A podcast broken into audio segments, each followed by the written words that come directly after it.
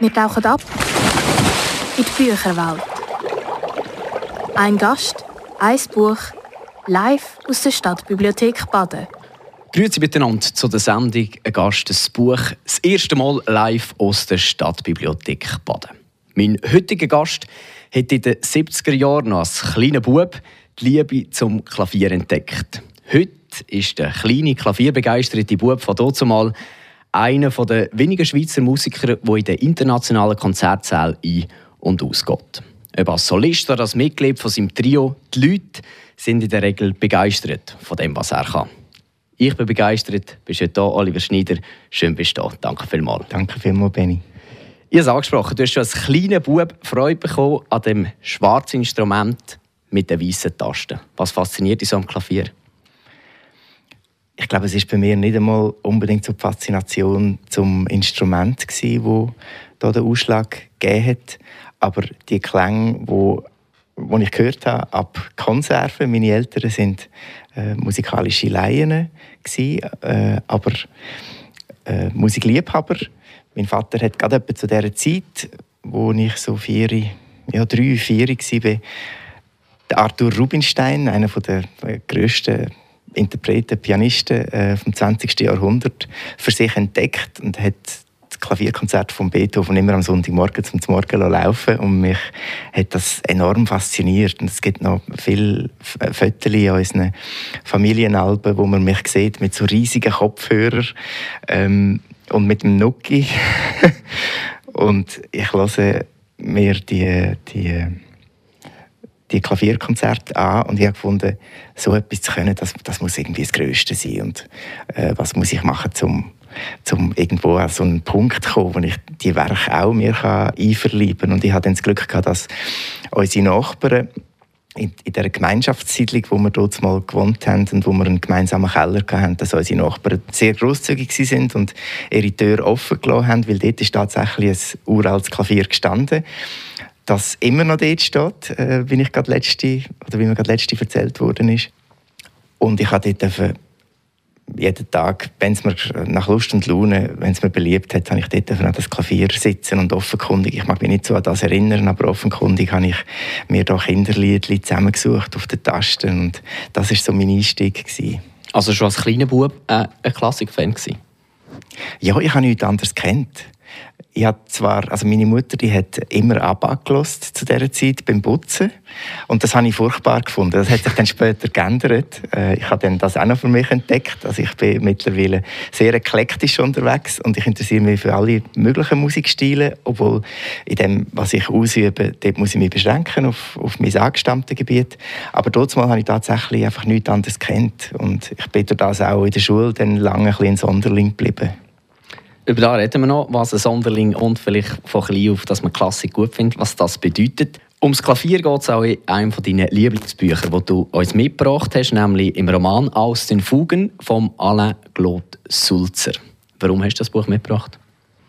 Es ist natürlich bei so einer Frage, äh, bringen Sie ein Lieblingsbuch mit? Ähm, ist da kommt man vom Hundertsten ins Tausendste. Das ist genau das Gleiche mit dem Lieblingssong oder mit dem Lieblingswerk, mit dem Lieblingskomponist, wo man auch dauernd gefragt wird. Danach ich habe gedacht, ich wähle ein Buch, das mir ausnehmend gefallen hat und wo ich auch noch eine Geschichte darüber erzählen weil, weil der Roman hat mir äh, ganz eine wertvolle Freundschaft gebracht nach Erscheinen. Eben zu dem besagten Alain Claude Sulzer, mit dem ich eigentlich jeden Tag in Kontakt bin seither. Und wie das dazu gekommen ist, ist äh, eine spezielle Geschichte. Ich, habe, ich glaube, es war in der Aargauer Zeitung oder im Tagesanzeiger eine sehr, also eine ausnehmend wohlwollende Besprechung gelesen zu «Aus den Fugen». Habe gelesen, es geht hier um einen Pianist und ähm, was ein bestimmter Klavierabend in, in Berlin alles äh, ausgelöst hat. Ich glaube, beim Film würde man sagen, so ein Ensemble-Film. Und dann habe ich gefunden, das muss ich mir gerade posten und haben das auf den, auf Kindle geladen und habe dann am Abend drauf lesen und dann piepset der Computer nebendran und komme ein Mail über meine Website über Alain Claude Sulzer. Guten Abend, Herr Schneider, ich höre Sie soeben im Radio mit Haydns Klavierkonzert und hat mir ein sehr schönes Kompliment gemacht. Und ich habe natürlich gerade zurückgeschrieben, ähm, ich sei gerade seinen Roman am Lesen. Und dann haben wir gefunden, das, das kann nicht einfach nur Zufall sein. Und wir haben uns dann gerade am nächsten Tag zu einem schönen Glas Wein getroffen und sind seither sehr enge Freunde geworden. Wir haben auch sehr viele gemeinsame Projekte mittlerweile gemacht. Er, wo als großer Musikliebhaber und, und ich, wo ein, ein Lesewurm bin, äh, wo alles verschlingt, was irgendwo in, in Buchstaben oder schriftlicher Form erfasst ist. Ähm, wir haben da sehr viele Berührungspunkte und auch sehr viele äh, Möglichkeiten, Synergien zu nutzen. Aus den Fugen heißt ein Buch, das zu dieser schönen Freundschaft geführt hat, was Bücher alles können. Äh, ja, jetzt wird es Zeit, dass die Leute ein bisschen erfahren, nicht nur wir zwei und vielleicht auch Claude Sulzer, was in dem Buch steht. Und darum hat Meira Schmidt das Buch für uns zusammengefasst. Die plötzliche Stille ist lauter als ein Paukenschlag. Während seinem Konzert in der Berliner Philharmonie bricht der weltbekannte Starpianist Marek Olsberg sein Spiel ab.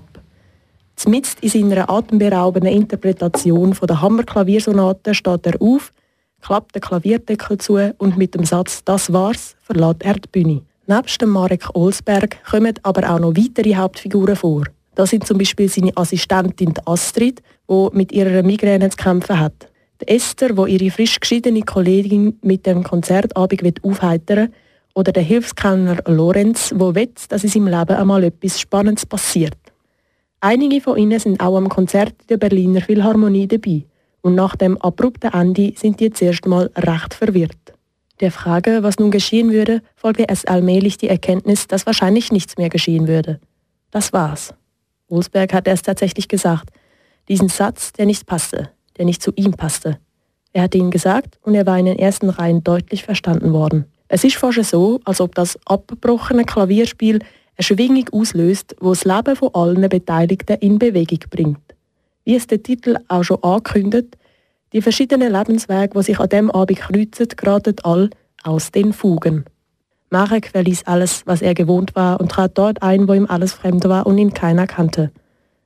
Als er an diesem Abend vor die Menschen getreten war, hatte er keine andere Absicht verfolgt, als das Programm zu spielen, das ausgedruckt vorlag, so wie er es seit Jahren tat.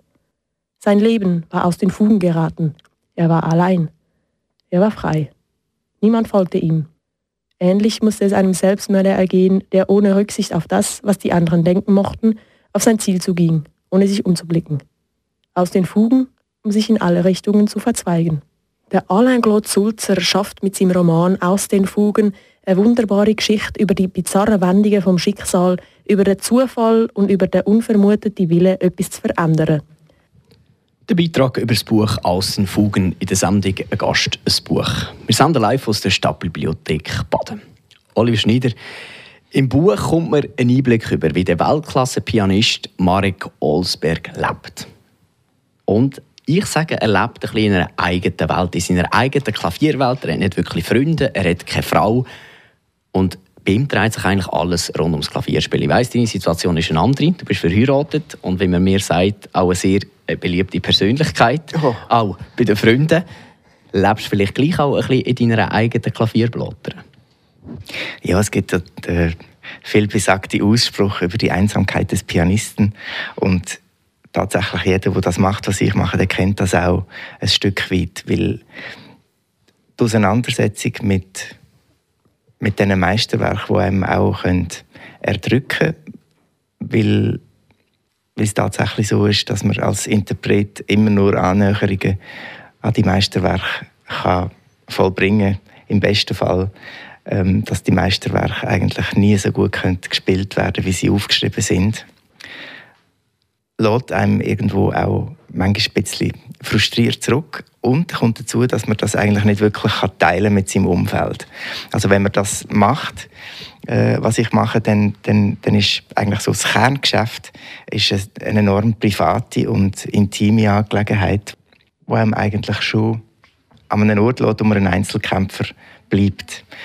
Und das kompensieren, und das ist sehr nett, was du vorhin, vorhin äh, da kolportiert hast, das, das kann man eigentlich nur ein bisschen auffangen, indem man eben auch schafft an, an der Art, wie man kommuniziert, ähm, dass man doch sehr viele Schnittmengen und äh, Berührungspunkte mit seinen Mitmenschen sucht, mit, mit Menschen, die das Resultat, das aus dieser einsamen Arbeit äh, erwachst, offen auf das reagieren und mit Interesse darauf reagieren. Und ohne das wäre es tatsächlich sehr schwierig. Du redest von Einzelkämpfer sein. Bist du denn vielleicht auch glücklich? Kannst du mit diesem Meisterwerk in dem Moment, wo du dich mit dem auseinandersetzt, alleine sein mit dem Werk? Oder würdest du das auch gerne teilen? Das würde ich sehr gerne teilen. Und ich, ich schaffe natürlich darauf, dass ich das kann in einer klingenden Art und Weise im Konzert teilen. Also das, was ich, was mich begeistert und, und berührt und erhebt äh, in meiner Arbeit im stillen Kämmerli, das möchte ich natürlich so hörbar machen im Idealfall, dass, dass auch das Publikum eine Ahnung davon überkommt, was, was das für mich für eine Berg- und Talfahrt war, bis zu dem Punkt, wo ich, wo ich das Stück beherrscht habe, so gut es gegangen ist. Es ist, ja, es ist ja immer so, dass man nie das Gefühl hat, man beherrscht ein Stück wirklich vollständig.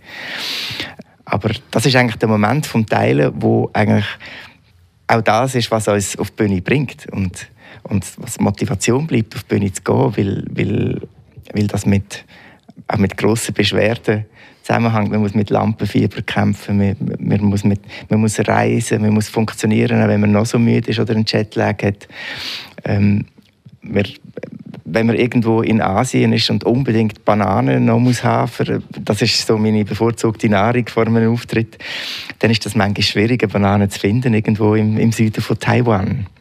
Also ganz viele banale Sachen, wo, wo dann das Leben in dem Moment erschweren, wo man eigentlich keine Kraft dafür hat, weil alles so fokussiert ist auf den Moment, wo man will, äh, kommunizieren was was einem wirklich wichtig ist und was einem auf dem Herzen liegt, musikalisch kommunizieren mit dem Publikum. Im, nach dem abrupten Ende von Marek Olsberg im Konzert verändert sich ja das Leben vom Publikum, von allen Leuten, die dort sind, von vielen Leuten, die irgendwie mit dem Konzert zu tun haben. Überlegst du dir manchmal auch, was macht eigentlich meine Musik mit meinen Leuten? Gehen sie vielleicht mit positiven Emotionen heim, gehen sie mit negativen Emotionen heim? Oder sagst du einfach, ich mache das, was ich kann, ich spiele und was passiert, das passiert? Ja, es bleibt einem nichts anderes übrig. Ähm, man, kann, man kann nur das machen, was man in dem Moment wirklich kann vermitteln kann. Ich hätte, was der Marek Olsberg dort macht, das würde ich nie machen. Das ist auch etwas, was ich nicht wirklich nachvollziehen kann. Ich finde es faszinierend, dass er es dass macht, aber ähm, es löst in mir keine Sympathie aus. Ähm, Hast du denn gar nie so Ausbruchsgedanken, wo du sagst, das ist mir alles zu viel, ich komme gar nicht nach. Mal, natürlich, aber, aber ich bin so eigentlich protestantisch erzogen, dass wenn man A sagt, dann sagt man auch B. Und das gilt auch für ein Konzert. Und natürlich gibt es Konzerte, wo man denkt, mein Gott, also heute bin ich, heute mag ich einfach nicht. Und eigentlich, eigentlich gar keine große Lust. Und, und dann, für das ist man ein Profi und, und dort, dort muss man dann halt auf gewisse Ressourcen oder auf, aufs Notaggregat umstellen und also in der Hoffnung, dass, dass sich das nicht wirklich übertreibt aufs Publikum. Also diese Situationen gibt es tatsächlich. Natürlich hofft man jedes Mal, dass es dass es eine Minute Sternstunde gibt oder vielleicht sogar eine halbe Stunde Sternstunde. Und manchmal passiert das auch.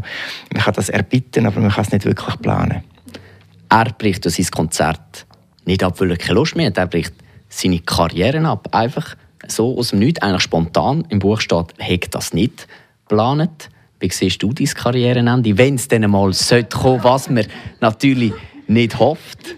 Abrupt oder langsam raus? Die Frage komme ich zuerst mal. Das ist eine geniale Frage. Aber das, da muss ich mir jetzt wirklich schnell überlegen. Ähm, Dann frage ich zuerst etwas anderes. Gibt es ja. ein Karriereende bei einem Musiker? Oder bei einem Sportler kann man sagen, er spielt kein Turnier mehr, jetzt ist Schluss. Bei einem Musiker, Musik wirst du immer machen.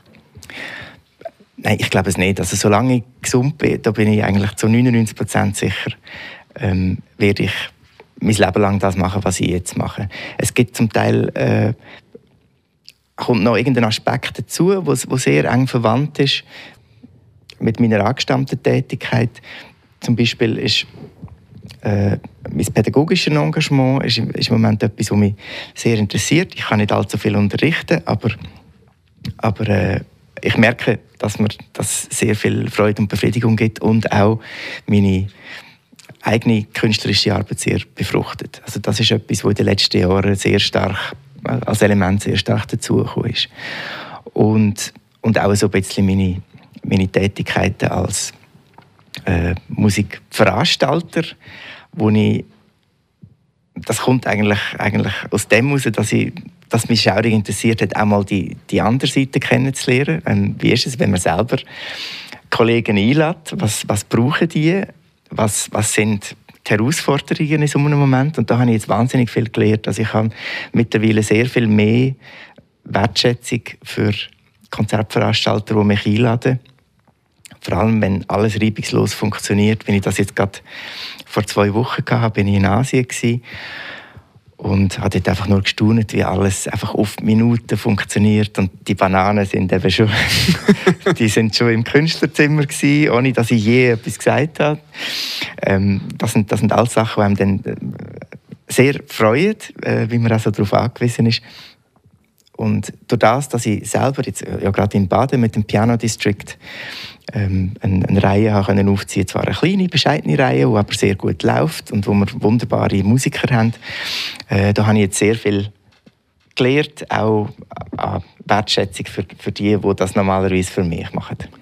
Über das Piano District und deine Job, die du eben jetzt langsam, langsam immer mehr hast, neben Solieren und Auftritt mit dem Trio, über die reden wir noch. Aber jetzt würde ich sagen, wir reden über das Musizieren, wir reden über Musik und wir haben noch kein Stückchen Musik gehört. Wir haben von der Banane gehört. Übrigens, ich habe heute Morgen eine Banane gegessen. Wenn ich gewusst hätte, dass du so gerne Bananen hast, hätte ich selbstverständlich eine mitgenommen. Aber selber habe ich jetzt schlecht vorbereitet. Ich muss ja nicht spielen. Ich esse nur Bananen, ah, wenn ich muss spielen muss. Also gut, dann merke ich mir da. Also, zu der Musik. Äh, du hast auch zwei Wunschstücke, habe ich dich gebeten, dass du zwei Wunschstücke sollst mitnehmen Das erste Wunschstück ist Honey Pie von den Beatles. Aber wir lassen es nicht in der Form von der Beatles, sondern in der Form von Trio von dir. Was hat euch bewegt, Honey Pie von den Beatles zu spielen? Also mein, mein Trio ist natürlich sehr streng klassisches Trio eigentlich. Ähm, das, das ähm, mit dem Andreas Janke und dem Benjamin Niefenegger, zwei wunderbare Mitmusiker, Mitstreiter. Äh, wir heißen unser Trio ist nach, nach mir benannt, weil ich bin so der Methusalem in der Gruppe und, und ich habe schon gewisse karrieretechnische Infrastruktur mitgebracht und darum haben alle gefunden, es ist eigentlich am praktischsten, wenn man quasi äh, die Infrastruktur, die da schon aufgebaut ist, braucht und darum heißt das Trio nach mir. Ähm, wir haben einen, einen sehr engen Freund, den Tenor Daniel Bele, der äh, weltweit auf allen grossen Opernbühnen tätig ist und mit dem ich vor genau zehn Jahren die aller, seine allererste CD gemacht habe. Und wegen ihm bin ich auch zur Liedbegleitung gekommen. Das ist ja noch so ein drittes künstlerisches Standbein wurde von mir. Und wo dann das Trio dazu ist, haben wir gefunden, es wäre eigentlich noch schön, wir machen mal etwas zusammen. Und haben dann für unsere Debüt-CD, was eine Schubert-CD war, mit den Schubert-Trios, und die wir in, in England aufgenommen haben, haben wir gefunden, wir wollen mit dem noch quasi so einen Bonustrack machen und haben äh, zwei Schubert-Lieder umschreiben für Tenor und Klaviertrio. Und dann ist aus logistischen Gründen hat das nicht geklappt. Er hat nicht können auf das England kommen. Und ich habe dort am Telefon gesagt, du, es tut mir wahnsinnig leid, dass, wir sind einfach so in der Pampa raus, du schaffst das nie, dass wir noch eine, eine, eine vernünftige Aufnahmezeit haben dort. Wir machen dafür nächstes Jahr die Winterreise die ganze Winterreise mit Trio. Er hat das einfach mal so dahingesagt. Und dann hat er sich nach ein paar Wochen gemulden, er hat jetzt die Winterreise arrangiert. und wir haben dann fast ein Jahr lang haben wir zusammen probiert und tüftelt und vor allem radiert, damit es eine Version gibt, wo, wo wir dahinterstehen wo wir das Gefühl haben, wir machen äh, die Originalversion von Schubert nicht kaputt, sondern, sondern wir tun noch quasi wie eine auskomponierte Interpretation dazu. Und das hat dann zu einem Album geführt, wo äh, die Originalversion drauf ist mit Daniel Bele und mir und auf der zweiten CD die, äh, da, die Version von Daniel Bele, wo wir eben auch ein bisschen Anteil haben dürfen haben. Und das hat dann wirklich sehr eingeschlagen, die Version. Wir spielen die seither sehr oft. Wir spielen sie auch diesen Monat zum Beispiel wieder. Und dann hat Daniel, wo auch, äh, äh, Sie müssen unbedingt einmal auf seine Website gehen, er macht auch Popmusik im Stil von der neuen Deutschen Welle äh, von Anfang 80er Jahre. Äh, auch das macht er hervorragend und er hat eine sehr eine, eine starke oder eine, äh, eine große gute Oder für für so die leichte Muse. Und dann ist so das Zweite ist dass, dass er seiner Heimatstadt Hamburg möchte die Referenz erweisen und hat dann ein Programm zusammen komponiert und arrangiert wo heißt Mein Hamburg. Und er hat mich dort gefragt, was ich habe jetzt ganz viele Hamburg-Themen hier zusammengefasst. Was, was gehört noch dazu, zu Hamburg aus deiner Sicht? Und dann habe ich gesagt, Beatles und Steinway. Und er hat gesagt, ja, aber ich kenne Beatles eigentlich nicht so gut. Was für ein Stück würde dort reinpassen in so, in so die Seemannslieder und so ein der, der Vaudeville und so.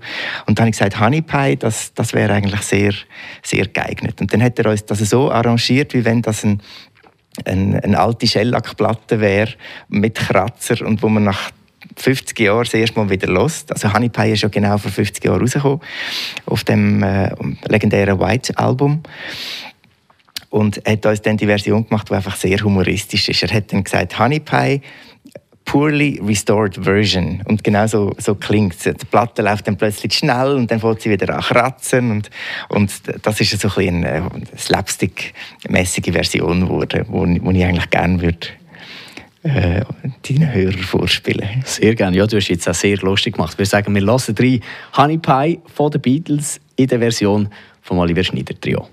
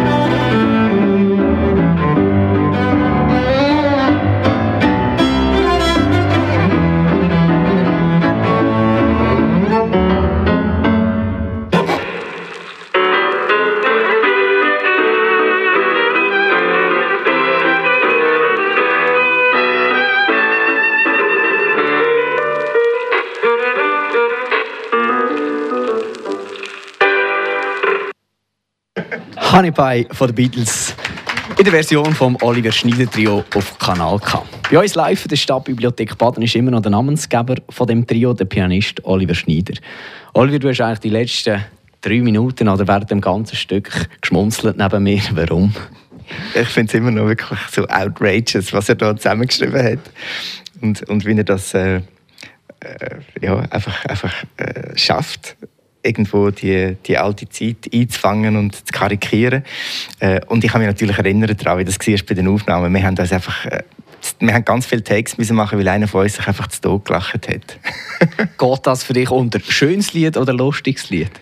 Ich finde beides. Ich finde, dass man muss, auch wenn etwas lustig ist, es muss, muss den Anspruch haben, dass es doch irgendwie noch einen tieferen Layer hat, wo, wo einem vielleicht auch auf eine Art berühren, wo äh, nicht so alltäglich ist. Und ich, ich glaube, im Daniel Bele gelingt das eigentlich meistens in seinen, in seinen Arrangements und auch Kompositionen. In dem Lied, das wir gehört haben, spielst du mit dem Trio. Sonst bist du viel auch als Solist unterwegs. Stehst du lieber alleine im Rampenlicht oder dann doch zu dritten? Also das Rampenlicht ist mir gar nicht so wichtig. Ich spiele tatsächlich am liebsten Kammermusik. Äh, es ist am befriedigendsten. Man kann dann tatsächlich und das habe ich, über das haben wir eingangs ein bisschen geredet, wegen der Einsamkeit des Pianisten, die ist natürlich sehr viel weniger in einem Trio-Verband, wo wo man muss innerlich, seelisch, geistig, intellektuell gleichschalten auf eine Art, wie, wie das vielleicht in keiner anderen Lebenslage möglich ist. Also, über, also Musik bringt einem so näher. Selbst wenn man jemanden zum ersten Mal sieht und mit dem musiziert, dann habe ich das Gefühl, ich weiß über diese Sachen, die ich sonst vielleicht nicht würde spüren oder herausfinden, weil man dringt wirklich zum Kern vor, von, von einer Persönlichkeit, wenn er Musik macht. Und und da sind alle Kanäle und Antennen sind so offen, dass man äh, so vieles spürt, wo einem dann eben auch zeigt, dass man irgendwo alle äh, das Gleiche wollen, das Gleiche fühlen, das Gleiche empfinden. Als Solist bist du schon von Orchestern wie der Academy of St. Martin in the Fields oder äh, vom Baltimore Symphony Orchestra oder die führenden Schweizer Symphonie- und Kammerorchester begleitet worden. Alles grosse Namen und tut mit drinnen. Gibt es einen Auftritt oder in ganz spezieller Erinnerung ist? Also da gibt es einige. Da kommt dazu, dass jetzt, wenn du die Orchester erwähnst, das ist für mich auch ein bisschen wie Kammermusik, weil dort, ist auch, dort hat man mit dem Dirigent im Idealfall auch so eine Connection, wie man mit Kammermusikpartnern kann Was ich eigentlich am wenigsten gerne mache, ist ganz allein auf der Bühne sein und Klavier geben, weil das ist einfach enorm anstrengend. Ähm, es sind sehr anspruchsvolle Werke und es braucht sehr viel Energie, eine Spannung aufrechtzuerhalten, die das Publikum auch dranbleiben und von über 90 Minuten. Und das, das ist wirklich ein bisschen Herkulesaufgabe. Obwohl das natürlich auch schön ist und ich mache das auch gerne, aber wenn ich jetzt müsste gewichten dann, dann wäre das das wenigst populär. Und es gibt auch viele Pianistenkollegen, die äh, plötzlich ganz verzichten auf, äh, jetzt auf die Disziplin Rezital, dass sie sich beschränken auf Kammermusik und Auftritt mit Orchester. Ich kann das noch äh, eigentlich gut äh, nachvollziehen. Aber deine Frage war eigentlich, sorry. Meine Frage war eigentlich, welchen Auftritt dir vielleicht ganz speziell, ja, genau. ob jetzt alleine mit dem Trio oder mit dem Orchester, spielt eigentlich gar nicht so eine Rolle. Oder ist jeder Auftritt für sich allein ganz speziell? Also es sind zwei. Ich war ein paar Jahre in den USA, gewesen, noch zum Studium, also zum Schluss von meinem Studium. Und bin zurückgekommen und habe eigentlich nicht gewusst, was ich jetzt machen soll. Ja, meine Ausbildung war fertig und ich habe schon äh, relativ regelmäßig gespielt, aber ich gewusst, jetzt, jetzt muss es eine Stufe weitergehen, damit ich wirklich in eine Situation komme, wo ich mal sagen kann, ich kann leben vom Konzertieren, was sowieso eigentlich eine utopische Idee ist heutzutage. Ähm, das war damals schon so, gewesen, aber den Glauben muss man einfach haben. Und ich einfach wie, wie mache ich das am besten? Und dann hatte ich das Glück gehabt, dass ich einen Mäzen gefunden habe, beziehungsweise er hat mich gefunden, der gesagt hat, ich finanziere dir äh, eine Debüt-CD. Und wir haben dann das gemacht und in, in Eigenregie ein eigenes Label gegründet und selber äh, vertrieben. Aber das ist dann so wie eine Visitenkarte und ich habe das an verschiedene Orte geschickt, unter anderem zu äh, Orpheum nach Zürich. Orpheum ist eine ganz wichtige Institution, wenn es darum geht, junge Solisten zu fördern. Und wenn man dort unter all diesen Hunderten von Bewerbungen oder Tausenden sogar äh, in die Grenze kommt, dann hat man tatsächlich ein Debüt machen mit einem berühmten Orchester. Und ich bin dann tatsächlich eingeladen worden, ein Jahr nachdem ich aus Amerika zurück war, durfte mit dem David Zinman und dem Tonhalle Orchester äh, ein Debüt machen, das einfach sehr gut gegangen ist. Ich habe glaube selten so gut gespielt wie dort. Ich habe gewusst, dass dort geht es so ein bisschen also das ist jetzt meine Chance und, und die habe ich glaube relativ gut gepackt und das ist so ein mein Startschuss gewesen. Also das ist vielleicht mein wichtigster Auftritt gewesen. Dann gibt es einen zweiten, äh, gerade im Jahr darauf, wo Julia Fischer, mittlerweile neben der Anne-Sophie Mutter und der Hilary Hahn wahrscheinlich die berühmteste Gigerin ist, äh, eine enorme Weltkarriere hat, die hat gefunden, ich wäre eigentlich ein guter Kammermusikpartner für sie. Und das war eine Zeit, wo sie dort noch sehr jung war. Und sie hat mich überall mitgenommen an ihre grossen Debüts, also in alle grossen Hallen weltweit. Und hatte dort das Glück gehabt, dass ich nicht nur als Begleiter wahrgenommen wurde, sondern, sondern als ernstzunehmender Kammermusiker, der auch doch auf sich aufmerksam machen am Klavier. Das ist für mich auch ganz wichtig gewesen. Und dann natürlich das erste, äh, der allererste Auftritt mit dem Trio.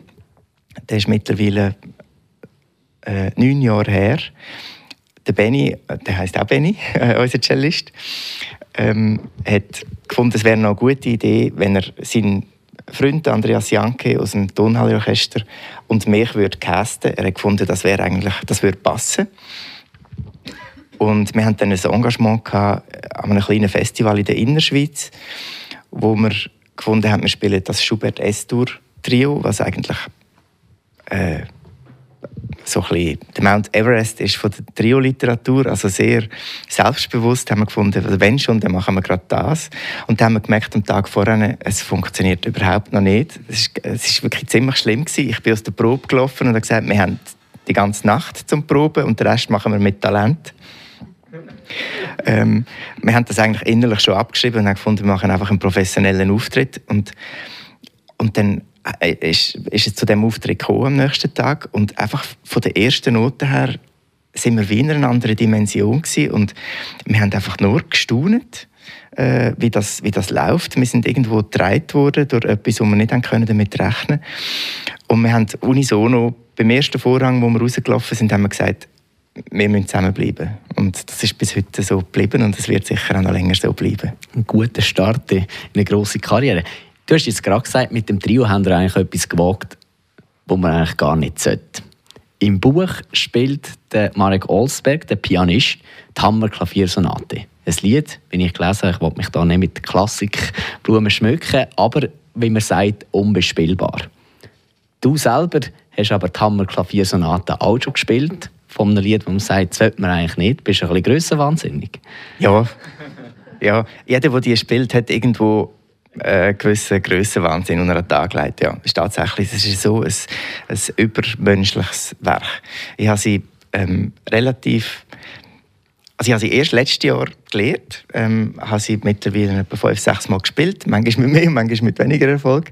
Und es ist eines von diesen Werken, die man einfach über Jahre immer wieder muss spielen muss, bis man mal in die Nähe kommt von, von, von einem Gefühl, dass man so ein bisschen drüber steht. Ähm, jeder, jeder, der sein neues Repertoire nimmt, der muss zuerst mal ein paar Jahre ein leiden damit. Und äh, ich bin da auf dem Weg, aber es ist ein Werk, wo, wo in der Beschäftigung einem so befriedigt, wo man einfach nicht aus dem Staunen rauskommt, äh, wie man es schafft über und es ist eine der längsten Sonaten, sie dauert fast 50 Minuten mit und das ist natürlich äh, beim Roman aus den Fugen das ist natürlich auch eine Referenz äh, mit einer riesigen unmenschlichen, brutalen, fürchterlichen Fuge am Schluss, wo einfach nicht aufhört. Ähm, und auch der Roman ist natürlich so ein bisschen wie eine Fuge konzipiert. Also man merkt, dass der Alain Claude Sulzer selber äh, intensiv Musik gemacht hat und sich mit Musik befasst und auch die musikalische Formellehre beherrscht. Und ist natürlich eine Referenz an, an den Fugensatz, den Marek Olsberg äh, dann aufsteht und den Klavierdeckel zumacht und sagt, das war's. Also ja, eine gewisse Grössenwand darfst du mir gerne unterstellen. Da ist, gehen da nicht zu weit raus. Bei unserem Vorgespräch hast du mir gesagt, das Musizieren, das ist der Hauptjob. Von dem lebst du. hast aber noch einen ganzen Haufen Nebenjob. Du hast es vorhin schon ein bisschen angetönt, du gehst immer ein bisschen mehr ins äh, Veranstalterbusiness. Du bist Intendant vom Davos Festival. Jetzt neu hast du mit deiner Frau noch die Intendanz von der Lenzburgiade übernommen. Dann führst du noch das Piano District. Also ganz ein Haufen Sachen, die neben Musizieren dazukommen. Mal eine ganz andere Frage. Wie viel schlafst du pro Nacht? Äh, genug. Genug? Ja, ja. Ähm, nicht immer gerade durch und auch nicht, auch nicht äh, sehr einfach ein. Aber ähm, es ist alles eine Frage von, wie man sich organisiert. Und ich bin jetzt tatsächlich so in einer Phase, wo ich, wo ich äh, so ein muss, muss äh, schauen, wie ich das in, in Zukunft mache. Ähm, ob ich ob ich mich vielleicht noch mit Hilfe verstärken und so. Ähm, ich, ich, habe natürlich Hilfe durch Agenturen und ich habe äh, ein Management und ein, ein Personal Management, wo ich, wo ich auch Arbeit abgeben kann. Ich habe im Piano District einen, einen äh, sehr professionellen Partner, wo eigentlich, und da muss ich ehrlicherweise sagen, der, der macht eigentlich die ganze Knochenarbeit. Beim Piano District bin ich so ein bisschen das Gesicht gegen außen und eben so ein das kommunikative Element und ich rede natürlich mit bei der künstlerischen Planung, aber die, die Umsetzung, das, äh, das macht mein Partner, der Thomas Pfiffner. Äh, beim Davos Festival habe ich jetzt ganz frisch angefangen und äh, dort, dort merke ich, die Herausforderung ist sehr groß. Auch dort äh, muss, ich, muss ich schauen, wie ich das äh, in Zukunft organisiere. Aber äh, wie gesagt, es ist ein, ein kreatives Betätigungsfeld, wo ich das Gefühl habe, dass, das kann mir auch etwas geben für, für meine, äh, meine eigene äh, künstlerische Arbeit und vielleicht auch eine Art Zerstreuung, die vielleicht gar nicht so ungesund ist. Ähm, weil eben man sich den ganzen Tag so mit diesen Komponisten befasst, mit diesen Werken und schlussendlich mit sich selber. Weil man ist ein gnadenloser, also wenn man das gut machen will, den Job, dann ist man gnadenloser Selbstkritik ausgesetzt, äh, eigentlich permanent. Und, und das vielleicht ein bisschen äh, zu relativieren, helfen jetzt äh, die, die Jobs, wo, wo weniger einer Ego-AG entsprechen, sondern man kann etwas, etwas machen, wo, wo vielleicht in einem größeren Ganzen dient. Du hast immer so den, der Begriff Piano District ist jetzt schon ein paar Mal gefallen. Da steht zu Baden und über das wird ich noch ein bisschen genauer reden, weil wir ja hier zu Baden sind schließlich. Wir können nicht über Lenzburg ja da und und und noch vertieft eingehen, leider. Das Piano District, was ist das eigentlich? Ähm, also zuerst einmal finde ich einen guten Namen. ähm, wir haben also der Thomas Pfiffner, äh, den ich vorhin erwähnt habe, da, äh, mein, mein Partner, der hat mich vor rund sieben Jahren angesprochen und gesagt, du, was gibt es eigentlich im Aargau, außer Boswil, ähm, wo man kann Rezital veranstalten und wo man kann das Klavier so ein ins, ins Zentrum stellen und es gibt doch einige Konzertveranstalter, die immer wieder auch, auch äh, also mittlerweile natürlich auch in Aarau, äh, die Piano Lounge, also wenn wir schon die Intendantin von der Piano Lounge da haben, muss ich das auch erwähnen. Ähm, hat es aber dort mal noch nicht gegeben.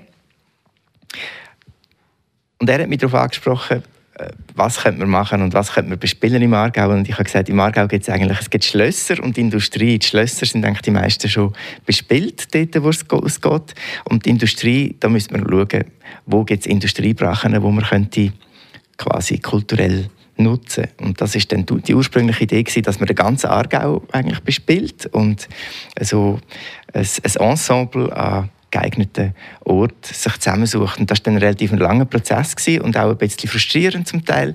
Wir sind nicht sehr fündig geworden und, und haben dann das riesige Glück gehabt, dass durch, durch die Nähe zu der Familie Wanner, also einerseits zum, zum Peter Wanner, äh, zum Verleger, und auch zum Hans Wanner, wo, wo hier im äh, AZ-Hochhaus Sagen hat, der hat gesagt, es hat, ich hatte ein Billardcenter unten im, im Soussol und ich würde das eigentlich gerne kulturell nutzen und das ist dann wirklich gerade Hand in Hand gegangen also, und hat dann aus dieser alten Druckerei vom Badner Tagblatt einen Kulturort gemacht, wo, wo wir seither bespielen. Also der Piano District ist eigentlich so der erste Asset von, von dieser Druckerei. Und, und es ist einfach ein Ort, der wunderbar funktioniert, weil wir haben eine Bar, wir haben ein äh, grosses Stammpublikum, wir sind eigentlich immer voll. Äh, das klingt vielleicht nicht so beeindruckend, es, es gehen 240 Leute dort rein, aber gleich, äh, sie kommen doch viermal im Jahr, vier bis fünfmal im Jahr und füllen uns den Saal. Und das Allerschönste daran ist, dass, dass die Leute oft schon eine Stunde vor Konzertbeginn kommen und sich ein Paar setzen, weil man kennt sich langsam. Äh, man freut sich gemeinsam auf das, was dann zu hören gibt. Und auch nach dem Konzert haben die Leute immer mehr Sitzleder und äh, stehen da mit einem Glas Wein und, und Musik und Kunst wird tatsächlich oft zu einem Politikum, wie das früher war. Also man, tauscht sich wirklich über Materien aus und es sind, sind viele Aficionados, die wo, wo da in das Publikum gehören. Es ist, es ist eine ganz tolle, konstruktive, kreative, inspirierende Clubatmosphäre und ich kann die, die noch nie waren, natürlich herzlich einladen. Sehr guter Werbespruch. Auf eurer Homepage steht, ihr wollt äh, für jüngere und ein bisschen kulturfremde Menschen das anbieten und wollen die mehr nachholen, klappt das. Weil die Jüngeren sind jetzt, sage ich einmal, nicht so Klassik begeistert. Ja, ähm, ich glaube, es ist sehr wichtig, dass man immer wieder Musikvermittlungsprojekte macht und sich, sich bemüht und doch immer wieder, wieder versucht, vor allem es ist ganz wichtig und das, das, das ist ein grosses Problem, dass, man, dass, man nicht dass es nicht mehr so greift auf, auf einer ganz frühen Stufe, also der, im Kindergarten, in der Primarschule. Dort müssen, müssen die Kinder einfach einmal wirklich intensive Berührung sein mit, mit, mit der Materie. Und an das mögen sie sich irgendwann erinnern. Aber ich glaube nicht, dass, dass es je jemandem wird gelingen, die 20- bis 35-Jährigen äh, in Scharen ins Konzert zu bringen. Also da habe ich die Hoffnung ein bisschen aufgegeben, aber ich glaube, das war auch früher nie so. Gewesen. Es, ähm, man sagt immer, das Publikum ist überaltert, es, es, nur noch, es sind nur noch weisse, weisse Köpfe im Konzert. Das ist eigentlich wirklich immer so gewesen und alte Leute gibt es immer mehr. Also von dem her mache ich mir da überhaupt keine Sorgen. Und, und wir spielen für die, die hören. Ich freue mich natürlich und wir haben im Piano District immer wieder junge Leute. Äh, wir haben durch das, dass wir wirklich sehr äh, bei uns gibt es keine Schwellenangst. Äh, bei uns muss man sich nicht auftakeln. Äh, unsere Pianisten treten nicht im Frack auf. Sie stehen Rede und Antwort, so wie ich, wie ich jetzt dir. Äh, gerade nachdem sie gespielt haben, kommen sie nochmal auf die Bühne und reden mit dem Alain-Claude Sulzer meistens. Äh, er ist da bei uns auch im Team und und stellt Fragen. Auch meine Frau Franzi macht das oft, wenn es englischsprachige äh, Pianisten sind, die kommen.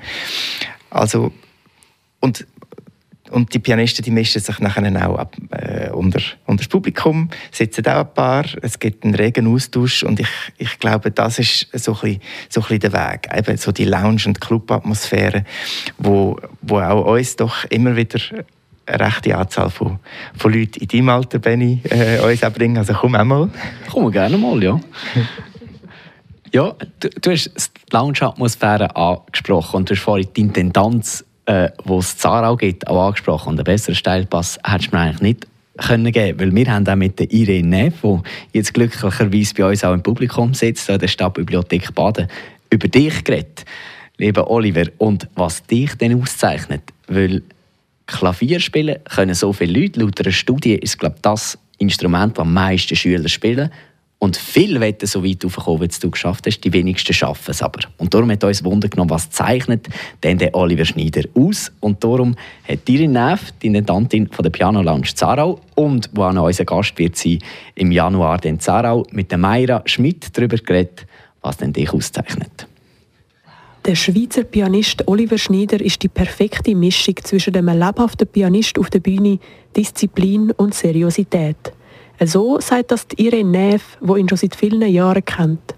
Sie weiß, was ihn auszeichnet, als Künstler wie auch als Mensch. Er hat schon als Kind gesagt, ich will Pianist werden und ist es geworden. Und man hat immer gespürt, wie er am Schaffen, am Forschen ist. Für ihn ist nicht nur die Bühne wichtig sondern alles drumherum. Und das spürt man einfach, dass er das lebt, wo er spielt. Dass er einfach mit einer riesigen Ernsthaftigkeit und aber auch mit einem riesigen Engagement an seine Konzerte und an seine Performance hingeht.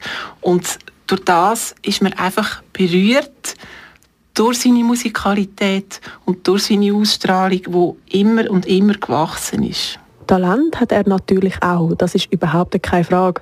Der Oliver Schneider ist aber nicht nur ein seriöser und engagierter Pianist, meint Irene Neff. Man könnte auch sagen, er ist ein bisschen ein Roger Federer der Pianisten, weil er hat sich auch ein gewisses Lausbuben-Image behalten. Er ist nicht nur Musiker und das fließt eben auch in seine Darbietungen ein. Der Oliver Schneider ist ein vielseitiger Künstler, der weiß, wo er hin will. Irene Neff weiss, dass er bei seinen Bekannten und bei seinem Publikum einen Eindruck hinterlässt was das Bild in mir ist, immer die Spielfreude, die er hat. Es mag einer noch so ein guter Pianist sein, wenn er nachher hier steht und man merkt, er hat das Publikum nicht wirklich im Sack. Er hat einfach gut Klavier gespielt, dann fehlt etwas. Und beim Oliver Schneider merkt man einfach immer, äh, dass er das Publikum gern hat. Und das finde ich ist einfach eine sensationelle Eigenschaft. Die Aarauer Pianistin Irene im Beitrag von der Mayra Schmidt auf Kanal K. Oliver Schneider. Vielmal. so lieb, lieb. Danke. Schöne Kompliment. Irene Nev hat im Beitrag von deiner Spielfreude und von deinem Bezug zum Publikum geschwärmt. Was macht für dich einen guten Pianist aus? Weil die richtigen Noten spielen können ja noch viel. Ja, ich glaube, es ist wirklich, es ist wie in, sonst in der menschlichen Kommunikation. Es ist das, was man zu sagen hat, künstlerisch, das muss einfach genug, genug interessieren und es muss, man muss irgendwie fähig sein, dass, dass die, die Botschaft oder die Mission, wo man künstlerisch hat, dass die gehört werden.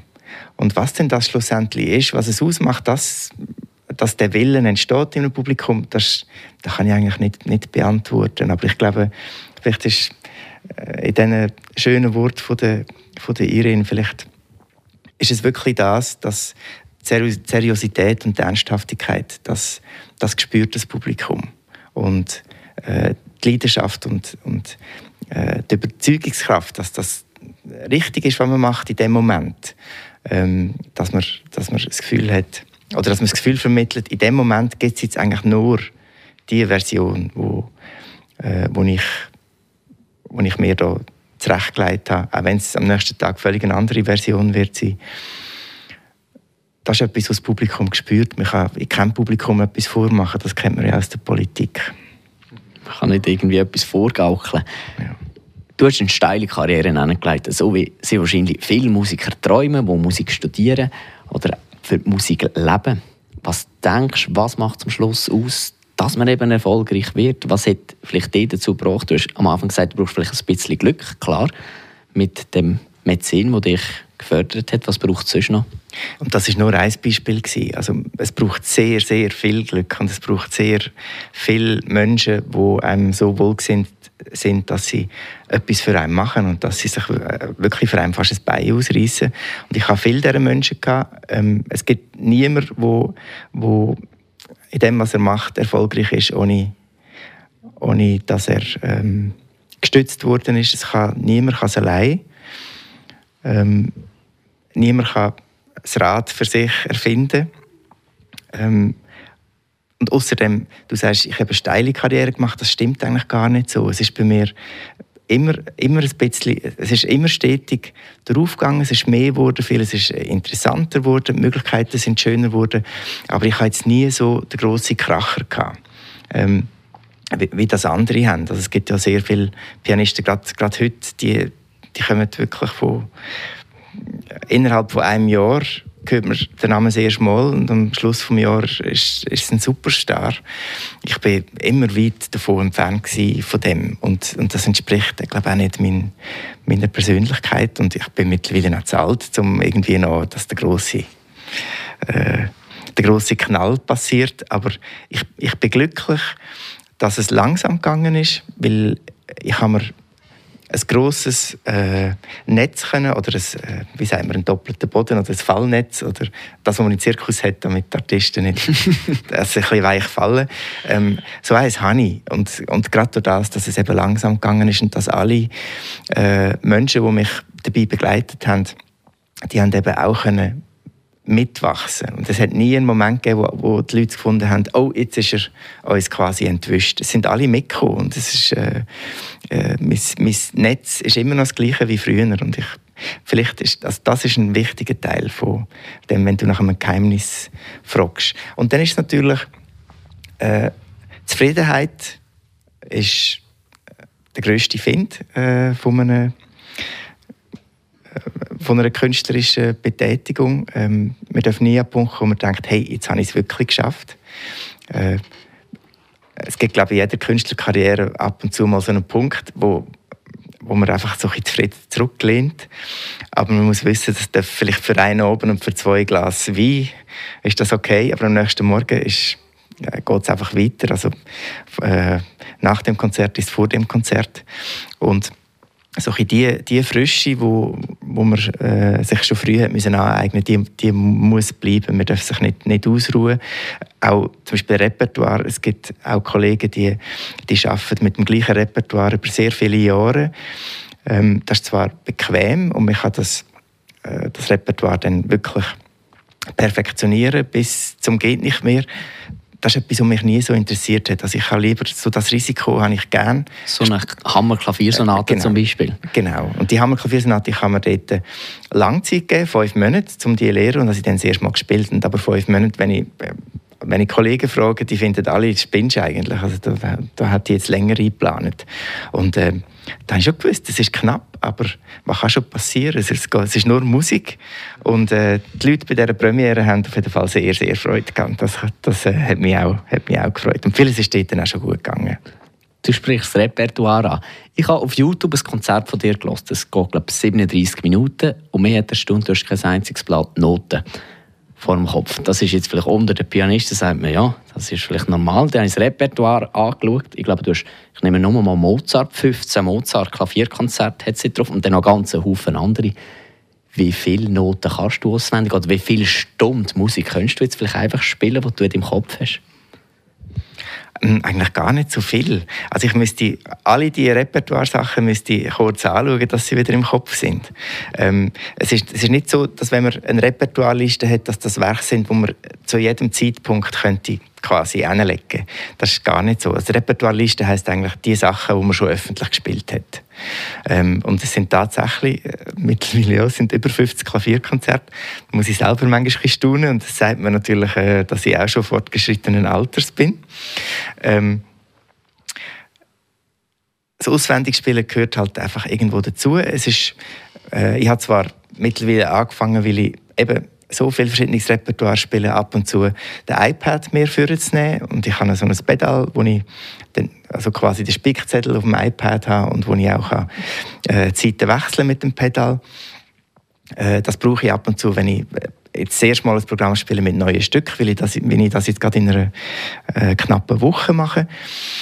Ähm, das ist so ein bisschen, bisschen ein Sicherheitsnetz. Und das, das haben jetzt viele Pianisten für sich so entdeckt. Aber das Auswendigspielen gibt einem natürlich die Freiheit, ähm, äh, wirklich aus sich oder das Gefühl haben, dass man aus sich selber kann schöpfen in dem Moment. Dass, dass die Musik so verinnerlicht ist, dass man auch etwas dazugeben kann, wo einen bestimmten Zauber dann kreiert. Wo, das ist eigentlich der Idealfall. Und auswendig spielen ist einfach etwas, wo es ist eine Konvention.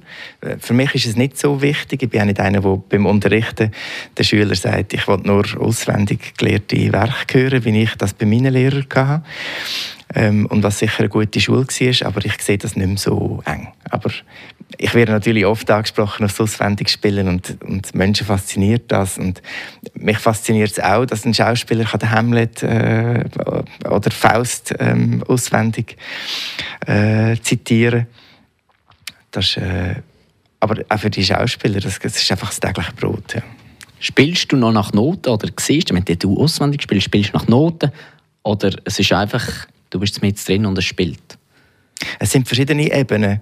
Ich habe, wenn ich ein Werk wirklich sehr gut auswendig beherrsche, dann habe ich, dann habe ich das Gefühl, ich fliege so durch, durch ein ein Relief, wie man das früher hatte in den Schulzimmer. Also hat man äh, die Schweizer Berge und, und äh, als, als Relief. Und ich stelle mir das dann immer vor, ich fliege da, um die Berggipfel herum und so und ich weiß eigentlich genau, wo ich muss die Kurve reissen, damit ich dort gut herumkomme und so. Es ist so ein bisschen so ein Bild. Ähm, aber auswendig spielen, dass es wirklich sicher ist, ist zum einen ein relativ gut entwickeltes fotografisches Gedächtnis. Also ich, ich sehe tatsächlich Noten vor dem geistigen Auge. Dann natürlich das auditive, äh, äh, das mechanische Gedächtnis. Manchmal, äh, man hat in jedem Konzert hat man Blackouts. Und dann machen die Finger einfach weiter. Also das ist wie mit Schreibmaschine schreiben. Hoffen und weiter. Ähm, aber auf das darf man sich nicht verlassen. Das ist so die erste Art, von, wie Kinder auswendig lernen spielen. Und auf das kann man sich nicht so verlassen, wenn man dann muss eben grosse Werke spielen und so. Das, ist, das ist dann zu gefährlich. Ähm, und dann ist es auch ein auswendiges Spielen ein, wie ein choreografisch emotionales. Ähm, dass man wie so die Stimmungsstadien, wo man durchwandert, dass man die neu empfindet und neu erlebt im Moment, das, das ist auch ein ganz wichtiges Element.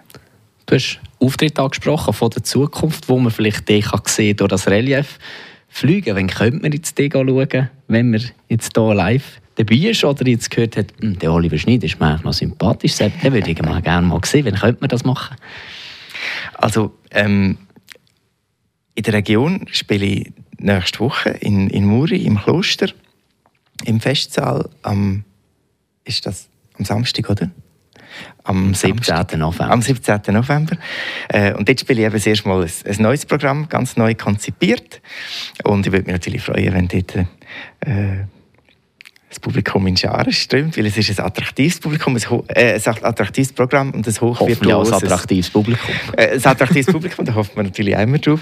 Es ist ein, äh, ein, ein Programm, äh, wo sehr, sehr virtuos und ein, ein Feuerwerk ist.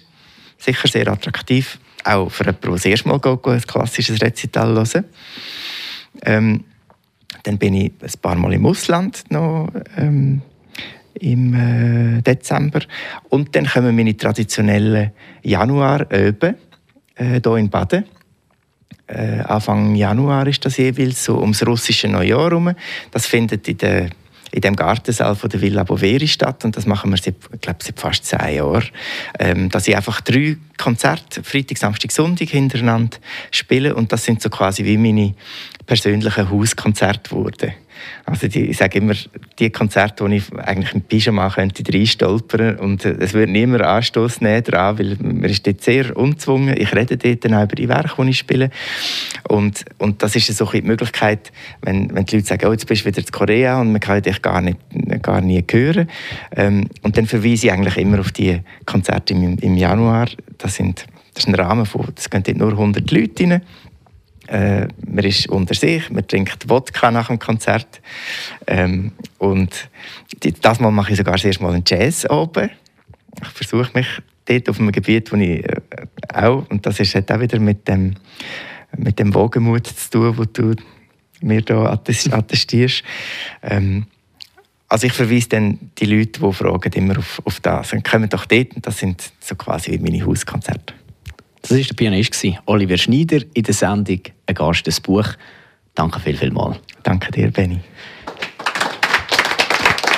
Das nächste Mal ein Gast, ein Buch gibt es dann am 2. Dezember, dann wieder live aus der Stadtbibliothek Aarau. Ich rede dann mit dem Aarauer Stadtrat Daniel Siegenthaler unter anderem über das Buch «Matto regiert» von Friedrich Glauser. Es würde mich freuen, wenn Sie auch dann wieder einschalten würden oder sogar live vorbeikommen. Alle Gespräche von Gastesbuch gibt es auch immer im Internet zum Nachlesen. Oliver, im Buch, das du mitgebracht hast und wo wir vor allem am Anfang darüber geredet haben, «Aus den Fugen» beendet Marek Olsberg überraschenderweise sein Konzert mit drin und geht für immer. Wir gehen auch nicht mit drin, aber auch mit einer kleinen Überraschung, sage ich jetzt einmal. Weil viele würden vielleicht erwarten, dass du jetzt noch ein klassisches Stück, so ein Klavierkonzert, einen Ausschnitt mitgebracht hast. Hast aber nicht. Helter Skelter von den Beatles, auch von dem White Album. Bist du noch ein kleiner Rock-Fan? Neben dem Klassik-Fan? Äh, ja, total. Also, wie gesagt, ich bin ein eklektisch unterwegs. Ich bin ein großer Jazz-Fan, äh, ich bin Rock-Fan, ich bin Pop-Fan. Äh, nicht das, was jetzt im Moment alles produziert wird, weil das äh, lässt mich ziemlich frustriert zurück. Aber, aber äh, die große Zeit, ähm, von, und ich bin gestern gerade, also sehr zu empfehlen, der, der Queen-Film gestern, äh, Bohemian Rhapsody, wer ihn noch nicht gesehen hat, unbedingt schauen, weil das ist wirklich mal ein musikalischer Biopic, wo einfach, äh, einfach großartig ist. Sehr, sehr berührend, geht einem unter die Haut. Beatles sind schon seit jeher eine ganz große Leidenschaft von mir. Und wir haben das Honey Pie gehört, jetzt halt leider nicht in der Version von vom McCartney, ähm, aber auf der gleichen Platte, das White Album ist ja ein Doppelalbum, aber auf der gleichen Platte ist das Honey Pie mit der Referenz also an 20er. Oder hält Genau, ich will nur noch sagen, äh, Honey Pie mit der Referenz an 20er und 30er Jahre und gleichzeitig das Helter Skelter, wo eigentlich als erstes Hardrock-Stück gilt. Und ich finde, dass ein, ein Musiker, es ist noch der gleiche Komponist, der gleiche Sänger, dass ein Musiker äh, den Spagat schafft, das, ist, das wird mich immer faszinieren. Und, und äh, ich finde Helter Skelter, abgesehen davon, auch eines der besten Beatles-Stücke. Das war Werbung. Wir hören Helter Skelter von den Beatles. Schönen Sonntag. Das war's.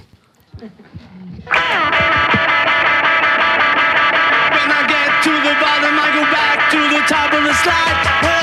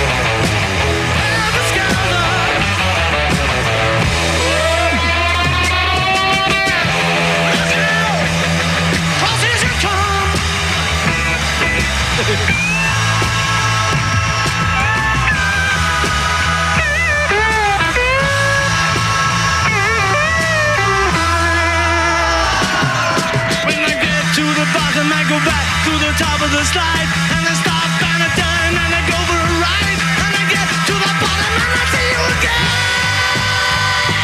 Yeah, yeah, yeah.